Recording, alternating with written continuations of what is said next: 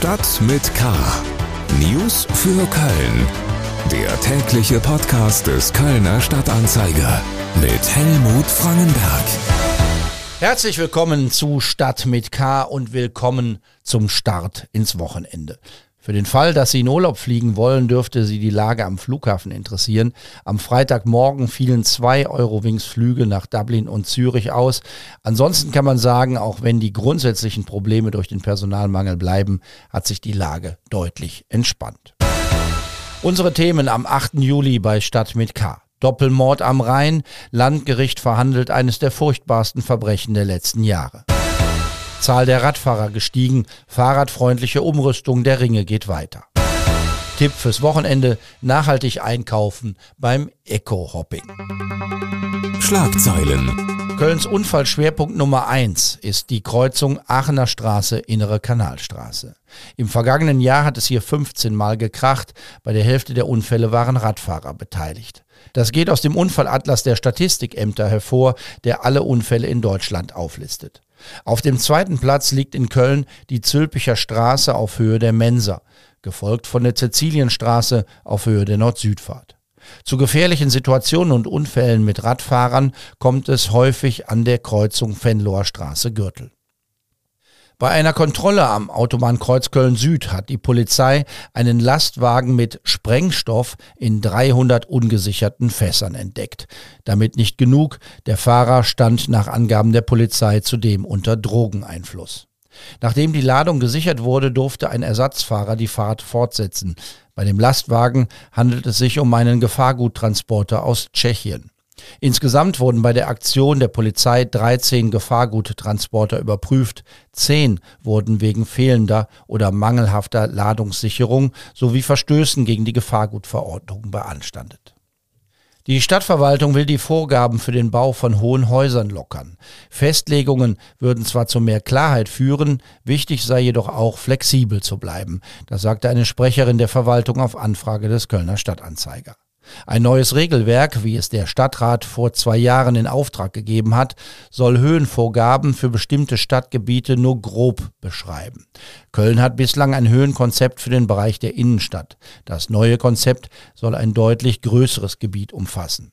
Diskutiert wird zurzeit ein Bauprojekt des Versicherungsunternehmens DEVK. Es will direkt am Rhein ein 145 Meter hohes Haus bauen. Mehr Nachrichten finden Sie bei ksda.de und in den aktuellen Ausgaben des Kölner Stadtanzeiger. Wir kommen jetzt zu den Themen, über die wir etwas ausführlicher sprechen wollen. Vor Gericht. Der Fall hat in ganz Köln für großes Entsetzen gesorgt. Es geht um eines der furchtbarsten Verbrechen der letzten Jahre in Köln. An einem Montag im vergangenen November wurde eine tote 24-jährige Frau aus Kalk im Rhein am Nieler Hafen gefunden. Ein Schiffsführer hatte die Polizei alarmiert. Und es kam noch schlimmer. Ein paar Kilometer weiter flussabwärts in Worringen fanden Spaziergänger am nächsten Tag den vier Jahre alten Sohn der Frau. Es dauerte nicht lange bis zur Festnahme eines 24-jährigen Mannes. Ab nächster Woche wird er sich im Landgericht verantworten müssen. Uns zugeschaltet ist jetzt der Gerichtsreporter des Kölner Stadtanzeiger Henrik Pusch. Henrik, der Mann ist wegen zweifachen Mordes angeklagt. Von welchem Motiv geht denn die Staatsanwaltschaft aus? Ja, als der Mann verhaftet wurde, lautete der Haftbefehl noch auf Totschlag. Nach dem Stand der Ermittlungen geht die Staatsanwaltschaft nun aber von zwei Mordmerkmalen aus. Ähm, bei dem Angeklagten handelt es sich um den Ex-Freund ähm, der Toten und de, der tote Junge war das gemeinsame Kind. Ähm, die Ermittler gehen von Heimtücke aus, nachdem der Angeklagte das Treffen mit der Ex-Freundin und dem Sohn initiiert und diese offenbar völlig arglos waren. Zum anderen gehen die Ermittler auch von niederen Beweggründen aus. Und hier, hierin steckt das äh, eigentliche Motiv, laut Anklage.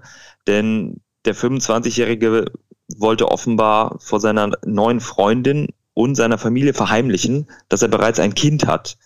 Aufgrund von zu leistenden Unterhaltsforderungen wäre das wohl sicher aufgefallen. Und daher soll der Mann laut Staatsanwaltschaft entschieden haben, seine Ex-Freundin und den Sohn zu ermorden. Er soll sie mit Stichen in den Hals und den Oberkörper getötet haben, die Leichen dann in den Rhein geworfen haben. Ist kaum vorstellbar, dass jemand so etwas wegen so einer vermeintlichen Kleinigkeit tut. Oder ist ein unfassbar schlimmes Verbrechen, finde ich. Das ist ganz unfassbar, das kann man sich nicht vorstellen. Und äh, der Mann hat nach seiner Verhaftung wohl auch alles abgestritten. Und das muss jetzt der Prozess klären, inwieweit dieses Motiv zutrifft ähm, oder was da sonst noch eine Rolle gespielt hat. Der Prozess startet am Mittwoch. Wann ist mit einem Urteil zu rechnen? Ja, es sind elf Verhandlungstage angesetzt. Es werden diverse Zeugen gehört, auch aus dem Umfeld ähm, der Toten und des Angeklagten. Und mit einem Urteil der Schwurgerichtskammer wird dann frühestens im September gerechnet. Herzlichen Dank, Henrik Pusch, über den Prozessbeginn am Landgericht. Ein heute 25-jähriger Mann soll seine ehemalige Freundin und das gemeinsame Kind heimtückisch ermordet haben. Köln. Fast 10 Millionen Menschen auf dem Fahrrad haben die Dauerzählstellen der Stadt im ersten Halbjahr gezählt. Das ist eine Steigerung von 16 Prozent im Vergleich zum Vorjahr. Mehr von Maike Felden. Immer mehr steigen aufs Rad. Das belegt zumindest der Vergleich zwischen 2021 und 2022.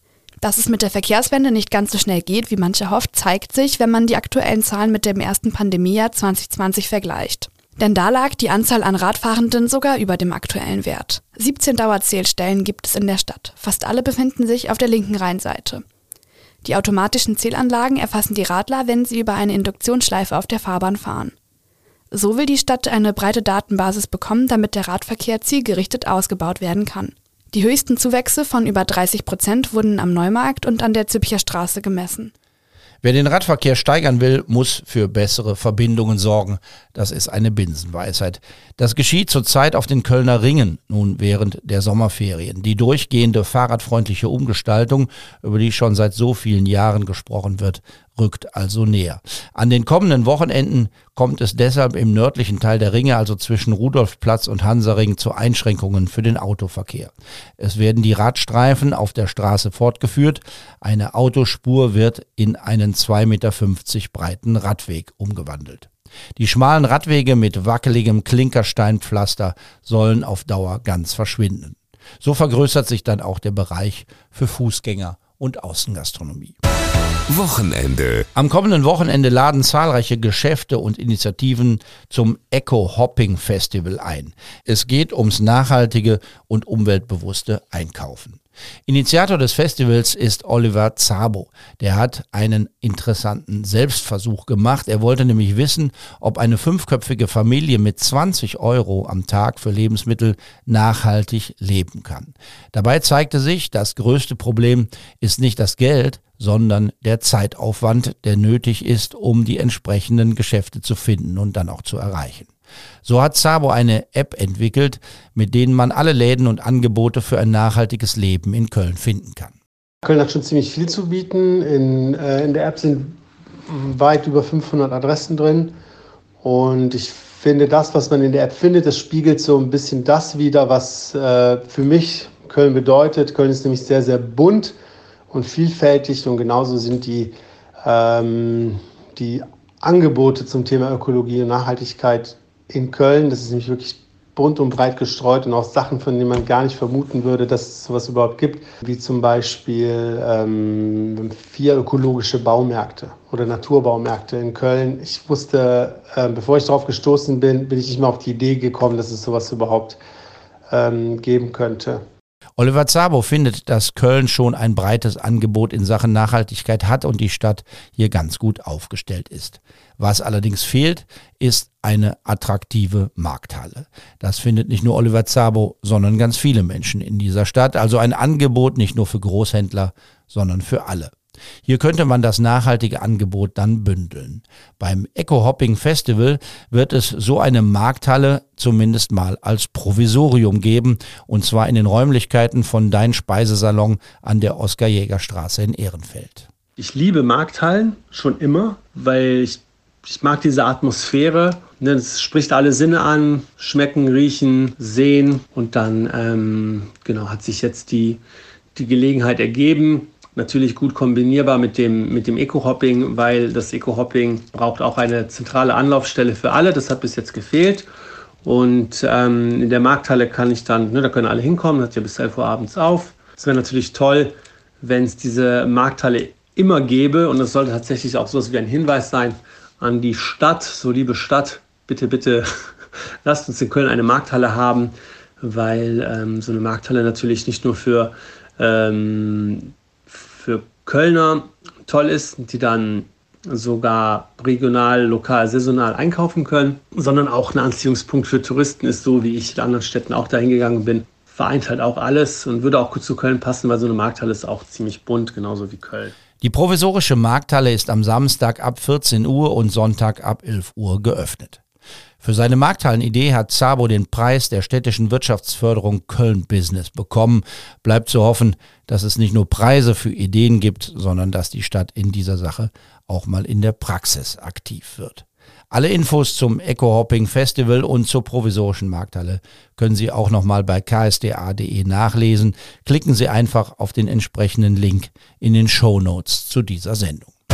Musik Verabschieden wollen wir uns heute mal mit ein bisschen Musik beziehungsweise mit dem Hinweis auf ein kölsches Musikprojekt. Musiker und Sänger von verschiedenen Kölner Bands haben sich auf Initiative des Gitarristen Dennis Kleinmann zusammengetan und im Stile von Live Aid und anderen All-Stars-Projekten ein Lied für einen guten Zweck aufgenommen. Mit dabei sind unter anderem Björn Häuser, Arno Steffen oder Andrea Schönborn sowie viele Vertreter kölscher Bands von den Höhnern über Fiasco bis Lupo und ein erfreuliches Wiedersehen mit dem so lange schwer angeschlagenen Jürgen Zeltinger gibt's auch.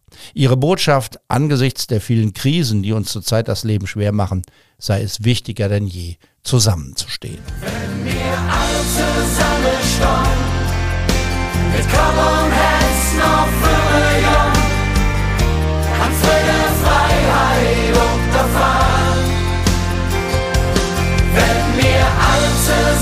zusammenstehen, durch und dünn, durch früher Jung, dann weht uns Welt mit. Zusammenstonnen kann man sich auf allen möglichen Portalen im Netz anhören. Bei YouTube gibt's ein Video zum Song. Die Veröffentlichung des Liedes verbindet sich mit dem Appell, etwas Geld an die Stiftung Kultopia zu spenden, die das dann an drei Hilfsorganisationen weiterleitet.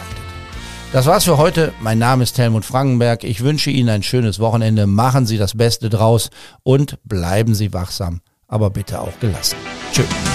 Stadt mit K. News für Köln. Der tägliche Podcast.